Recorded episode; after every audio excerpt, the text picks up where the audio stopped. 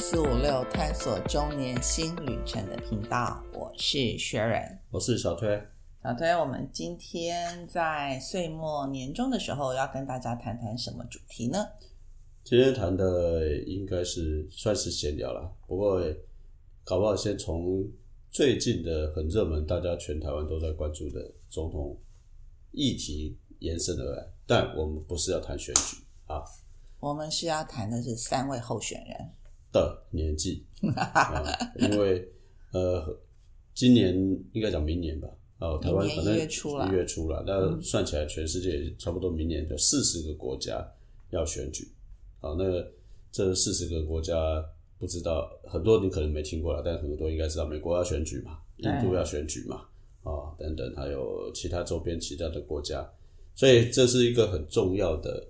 关键，好像法国也要选举的样子。啊。不过法国跟我们这个就有点关系，就是法国总统目前算是史上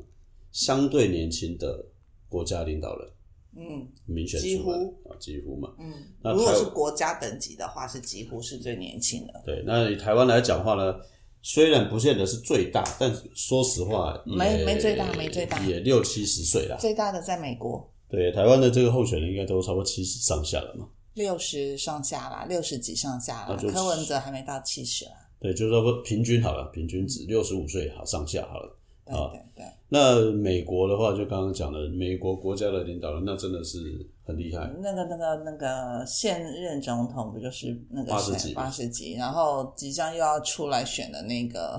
前任总统，对，人家是前任总统，前任总统有八十几啊，所以很显然的，这个过去人家常讲的，年纪是一个负担啊，年纪是一个负担，可在他们身上看起来又不像是，啊，又不像是，因为别忘年了，纪是一个负担，是在 working level 这种层级，呃，就是国总统也是工作啊，不是不是我我所谓的 working level 不是那种 top level 的那种，就是不是那种最高指导权责的人，那也不一定哦。你看，国家不是领导者，总统就是啊。而且我们这个就也是的是最高阶最高的那个 CEO 那种等级的啦。最高 CEO 等级，就延伸了今天我们要谈的啊，对吧？为什么我们从那边延伸过来是？哎，很显然的，年纪也在企业界里面来讲，也未必是一个负面的啊、对吧？嗯，因为你看，如果说按照我们今天谈到的主题是以美国最近调查出来的话，他们的全球五百强啊，嗯啊的企业的部分，CEO 的平均年纪是五十八岁啊，啊，那美国当然五十八岁的部分来讲话呢，你说它很大吗？因为全球的主要的这种呃怎么说这种公司啊，五百强的公司，世界各国都有嘛，对，所以你说平均五百，哎五五十八岁，我我认为他显很显然这中间一定有一相当程度的一些人是在蛮年纪蛮大的，啊，因为平均值嘛。那当然也有很多相对很年轻的，对不对年轻可能三十几四十岁左右吧。对，所以呃，不管是怎么样，就表示说在五能在五百强都是很厉害的嘛。对啊所以就表示说年纪大的跟比较年轻的，其实都还是可以同一个，都还是可以让同样的类同样的表现才能够跻身五百强嘛。对，对不对？好吧，我们看一下嘛，那个以那个五百强最知名的几个人，除了刚刚讲那是国家领导人，不是我们要谈的啦。嗯、那你说企业的这个部分来讲的话，最有名的就是伯克夏嘛。伯克夏是谁？就是巴菲特。巴菲特到现在都还没有退啊。对啊，巴菲特没有退啊，八十几岁了，快九十。他的最去今年有一个他的这种共同创办人才过世，他九十几岁嗯，对，那个才才他才刚过世而已，九十几岁。对，所以你说年纪在这个过程当中，跟我们过去大家所想象的这种呃怎么说，年纪会失去一些能力啊，这个画上等号，看起来其实不太不太能够在这些人身上似乎看不太出来啊，看不看不太出来。那另外一个部分来讲话呢，就是大家讲的什么梅朵嘛，嗯，梅朵的部分就是媒体大亨嘛，啊，梅梅他也九十二岁啦，对，啊，那这些他们都拥有一个很重要的帝国啊，啊，很重要的帝国，所以以现在目前我们今天要谈的意意思就是说，年纪跟呃这个这个所谓的工作表现上面来讲，是不是真的就会随着年纪比较越来越越大，他工作表现就不好？对，从这些 CEO 的这些人身上看起来，事实上真的是很难看得到了，很难看得到。你刚刚讲那个博客下的那个共同创办人，他到九十九岁，哎，所以你说那为什么这样讲呢？因为是因为是说，现在大家也在谈台湾会进到高龄化，台湾已经进了高龄化，那超高龄化的话就是二零二二年嘛，啊，二零二零二年是所以超高龄就是有超过百分之二十，百分之二十，那是二零二五年才会超高龄，现在是高龄化，不是超高龄。啊，这个是联合国的定义，即将到来。对，即将到来啊。对，那再那再来就是说这些创诶、这些所谓的 CEO 都那么大年纪这么大，都还在职场上好了啊。嗯，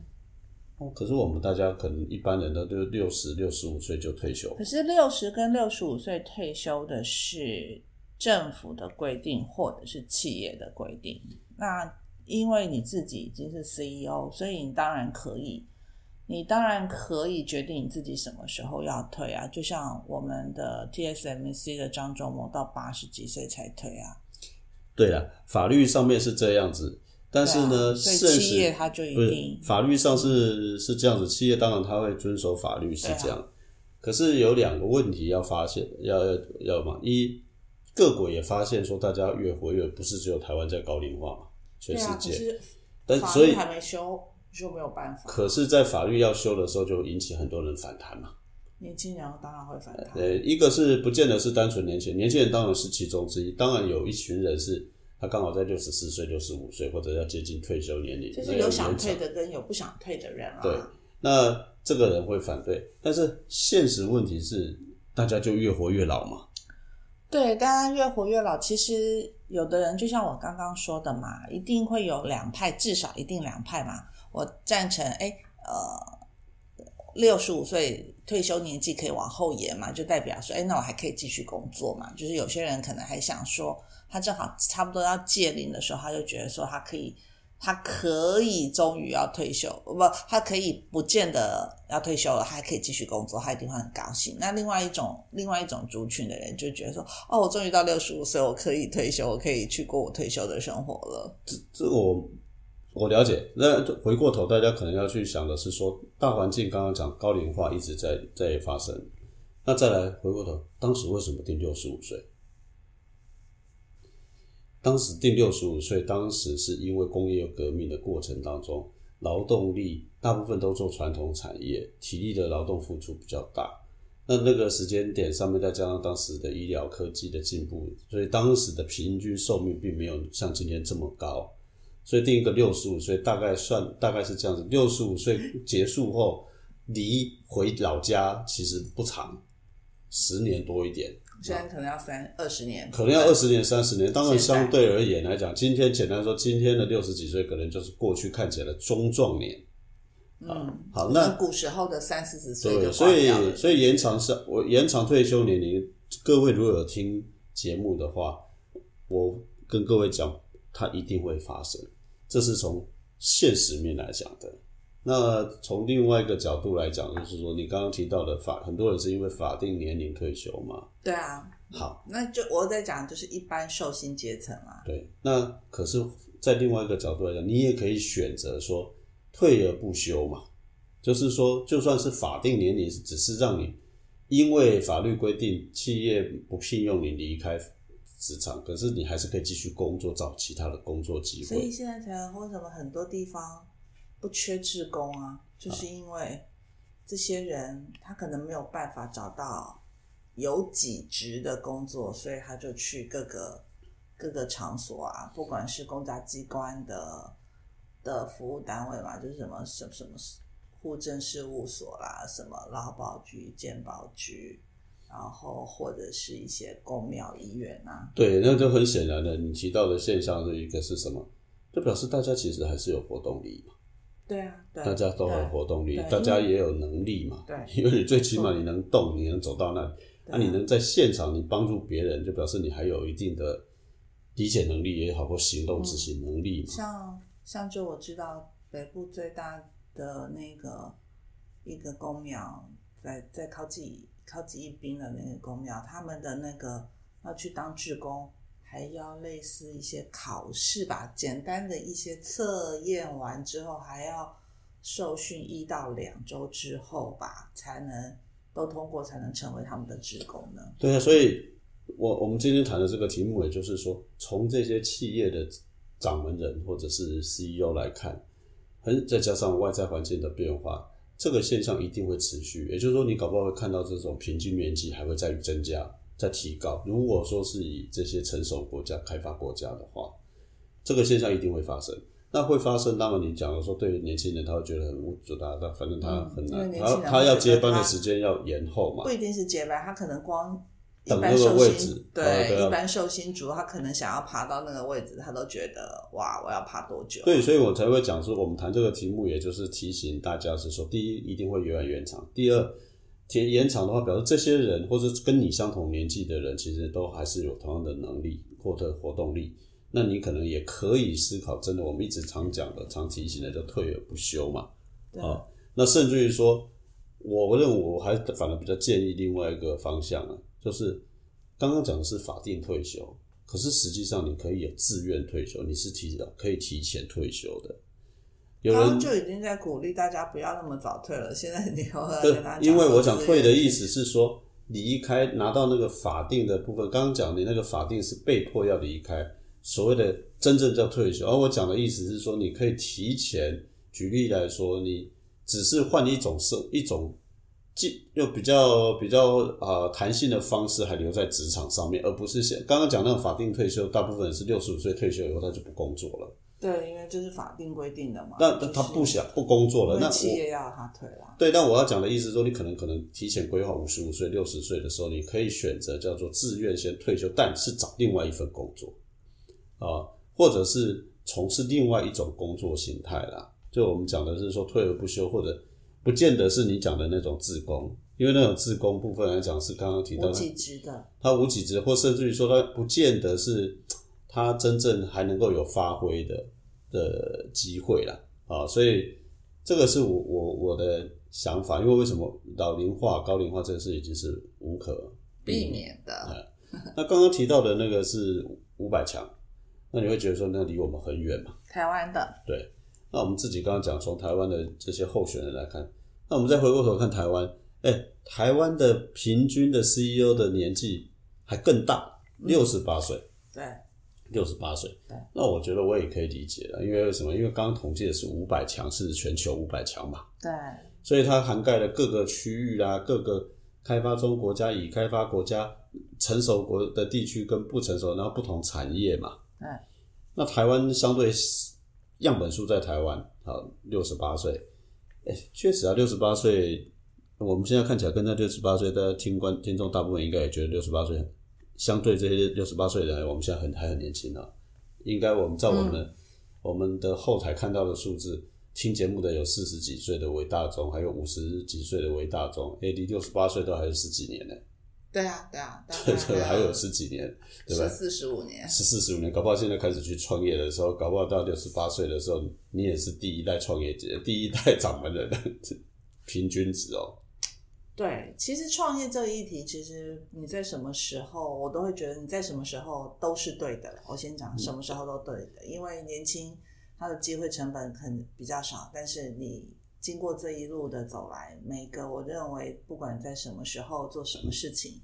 其实它都是有要让你体验的经过啦。对，那就刚刚讲的，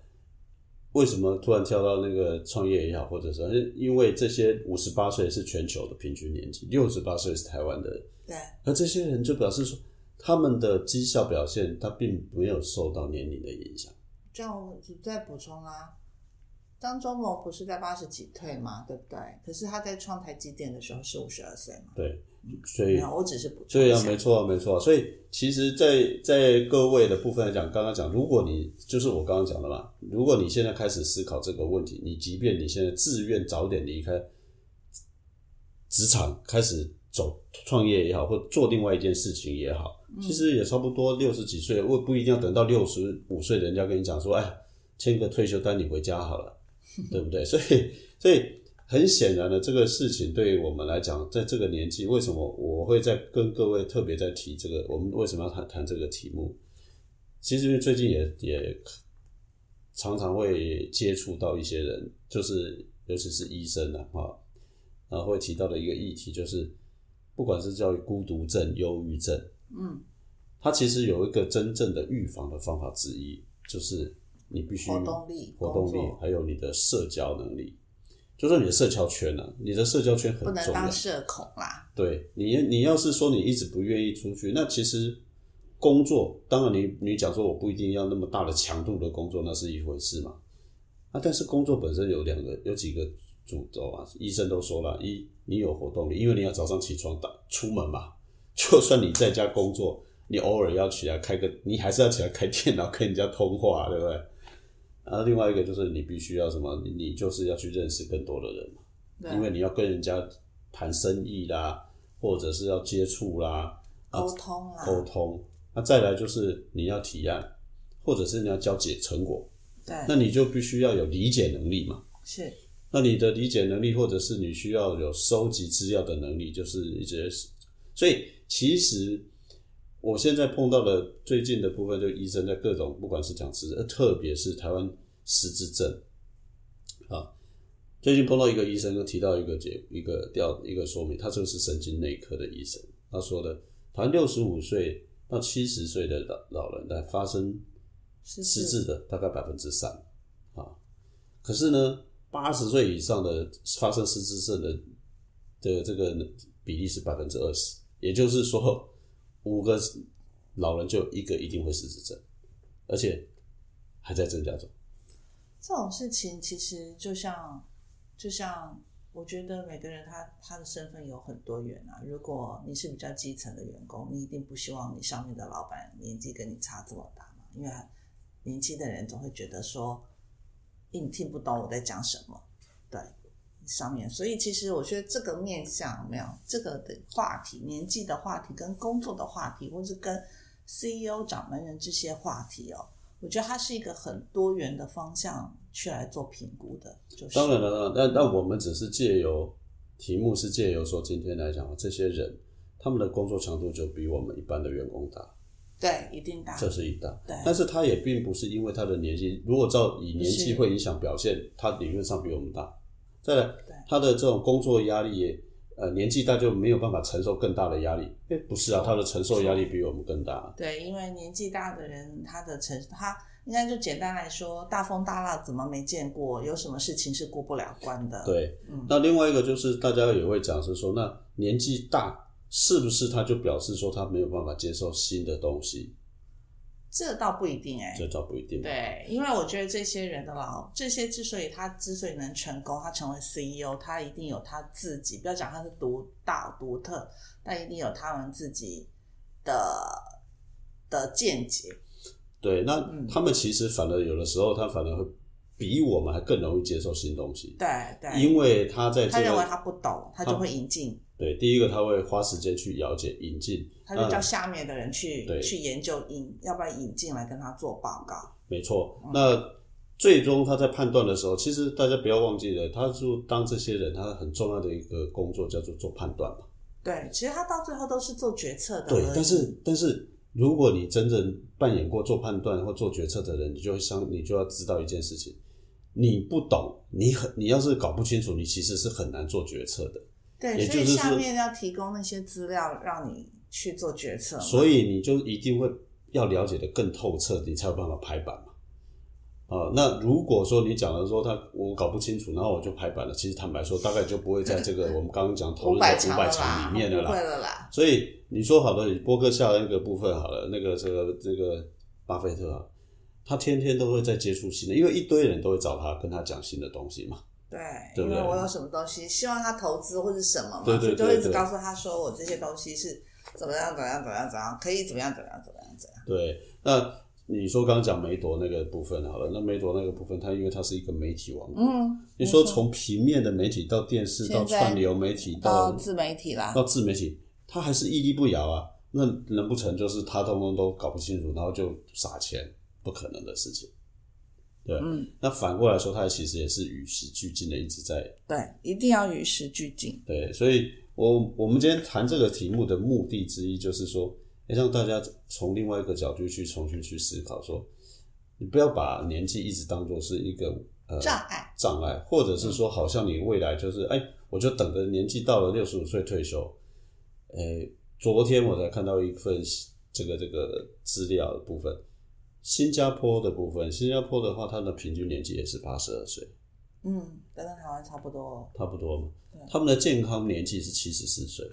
也就是说，大部分人不平就是不健康的渔民还有八年，那也跟台湾差不多也。差不多。可是他们很清楚的，就是为了这个事情的部分，就是一样啊，就是你六十五岁退休到七十四七十几岁四，岁都还是还有十年左右的时时间是健康状态。你会跟我讲说我要享受人生啊啊！你没错啊，没错啊。你会讲说你要享受人生，可是这个是这些这种享受人生的这个前提之下来讲，你也要有足够，因为刚刚讲了，如果你没有维持一个好的能活动力的话，那个平均的健康年龄其实会下降，会缩短。很多人都是因为刚刚提到退休后急速的恶化自己的身体健康，因对为失去重心，对，没有社交，没有社交，对。然后不用因为。以前，因为可能也没有什么朋友吧，我觉得这就是一连串的，就是呃，年轻的时候可能结婚成家立业，忙小孩啊，忙着小孩，然后小孩还要关心他，然后等他长大，你又自己要忙着自己的工作，还不讲事业哦，然后终于忙一忙，小孩大了，而且他差不多自己的退休时间也到了，然后一夕间他就真的通通都空巢了，不止家里空了，然后你的工作你也不用去啦，退啦，所以就没有太多的活动的时候，你整个人如果是颓废在家里，那就真的是非常影响自己的健康的情况啊。对，那刚刚提提到的就是说，好了，当然刚刚讲的是，如果说是掌门人六十八岁，那当然要交出来接班，当然接班人会比较辛苦嘛，因为等的时间比较久嘛。那很显然的，未来可能等的时间会更久嘛。对对对，我们就说那个谁等的够久了，现在的英国国王对，那七十几岁接班了，对，那这个东西就是下一个问题是说，你可能没有不一定会变成是一个接班人。那当然，年轻人也想要接班，我们一直不退，他不能。所以我刚刚才会讲是说，你可能不一定是一直在原来的工作岗位上，那你可以试着转换一种新的机会。刚刚讲的，假设你的平均健康命寿命还有十年，那你再往前推个五年或十年，先离开职场，呃，不对，先换一种身份。其实你大概可以做个十五年到二十年。各位想想，大家从大学毕业好了，做个十五年也差不多四十岁，可是或许大家也要看一下，蛮好的一个大家就在想他自己这会不会影响到他的退休金的累积啊？所以现在台湾的这个退休金的累积已经不会受影响没有啊。了。如果假设他是最早期的就职台湾最早期的就职大部分都要退完了，因为那时候已经是一九九几年的时候，那时候规定要选择，那一算下来差不多将近二十年不会有的种人了，因为这些人已经会退了，这些人大部分已经随着那个当时的法律规定是这些已经都是新制的了，对现在大部比较这百分之八十到九十，可以超过在九十以上都是新制的，已经台湾的这退休金制度已经改制过来的时候，这些人不会再受到这个影响。所以，刚刚你提到的一个很重要的一点啊，就是各位过去可能会有担心退休金法律的问题，可是现在说实话，大部分不会有这个问题。所以我在这边点出来是要让各位如果在收听我们的人，可以再去了解一下自己的情况，因为每个人每个人的情况都不尽相同啊。对，因为现在退休金的议题应该在台湾也不会有了啦。那再来就是刚刚提到的，政府跟全世界大多数很多的成开发中国家一样，都在希望延后，所以他，但是他又希望你出来，因为大家谈劳动参与率嘛，就是希望你继续工作嘛。最近才有，其实这个议题应该是说，我们这个议题其实我们自己一直很早就一直在关注着，只不过在社会的层面上，或是企业或是政府，并没有真正的重视这个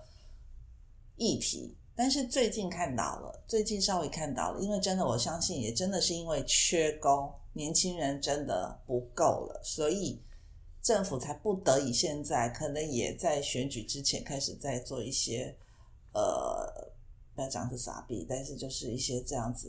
不会啊，因为从两年前我们曾经开过，我们谈过一个节目啊，这个中高龄就业促进法，其实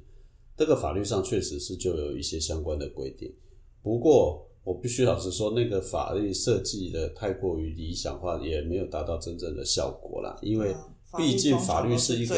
因为法律是最后一条线，那企业愿不愿意？用这种对啊对啊，但是现在的问题在于刚，企业终于发现没办法，因为真的没办法，因为不得不了，不得不，他自己反而是反过来从消极面对，现在变成积极的去应应嘛。对啊，就是不得不啊，对，不得不嘛。嗯那或许也正为刚好趁这个机会来讲话了，各位应该要趁这个时候，因为应该各位的价值慢慢被重视或肯定的时候。可能也可以趁这个机会，刚好来去重新思考，找到一个。因为我知道的，有些企业在法律之外，他们会真正开始思考回聘，或者是用就是说续，就是转聘的方式。啊，那转聘的方式其实刚刚提到的部分，你可能到了五十六十岁，或者是所谓的六十五岁，你不一定要马上完全退出职场。他回聘你的意思就是回聘你，可能一个礼拜进来一天或两次。那你你的经验还是可以留啊。那也不只是六十五岁的，甚至于有很多五十几岁的公司，他开始就他为呃这个东西就是回应刚刚讲年轻人要接班的问题，他让年轻人有机会发挥，可是他又不是又不能完全压在这个没有经验的年轻人，所以他会让一些公司辅佐大臣，对，或者是辅政大臣哈，那种方式就是说 好顾问，就是让你转聘，甚至于。有我忘了是哪一家外商，他是鼓励你来自己申请，就是员工去跟企业直接申请说啊，我我可不可以转任，不是正职上面的那个，或者是用另外一种身份继续工作，但是而且他把它开放，他把那年龄就开放到五十五十五岁还是五十岁，那他造成了一些企业上面来讲的话是有经验的人还继续在，那你。呃，可能和需要培养的人还能够开始慢慢的参与发挥。五十几岁这些人，他如果会去申请，或许还有一种可能，是因为他家庭的年长者父母可能需要被照顾。当然，如果他是正职的话，一周五天他必须都得要去上班，如果不行，他就得请假。其实这也会影响到他的绩效。如果假设，哎，外商公司有这样子的机会，这种可能 open 了这样子的。顾问职缺，哎，他就是光明正大的，只要到三天，就是去三天，然后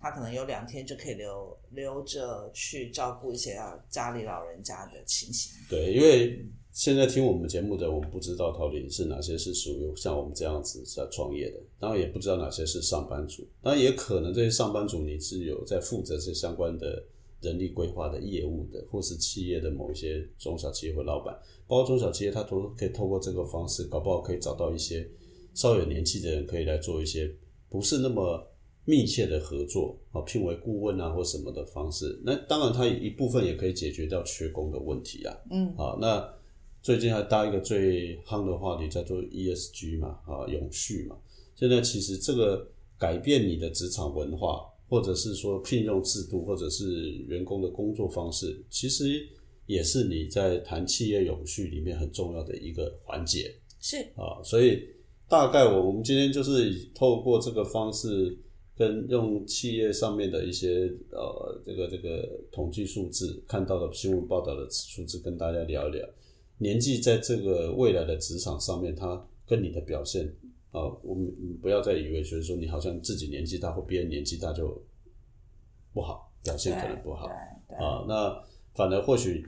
只要活着能动就是尽量动。我们反而是从希望你从另外一个角度来思考，这些人有了的年纪了，然后呢他又比你承担更大的责任、压力等等，他还能够表现成这个样子，嗯，那你为什么不能？对啊，对吧？没错，好吧。所以我们大概今天。以这个方式呢，跟这个议题跟议题跟聊一聊，聊一聊。那当然，因为这个刚好是今年最后一次的节目了啦。对，那就先预祝大家新年快乐。对，那二零二四会比二零二三更好。对，那明年哦，明年就要过完农历年，其实就是属龙了。对，所以。至于是至于是是至于，反正生效了，很多人说说要过节气什么，我都搞不清楚是什么。那要等到过过完农历年才是啊。那我们现在我们现在是新新年嘛？是，我们就二零二三跟二零二四啦。对对对，二零挥别二零二三，迎接二零二四。好吧，祝大家新年快乐！祝大家新年快乐，身体健康最重要。好，嗯谢谢，拜拜。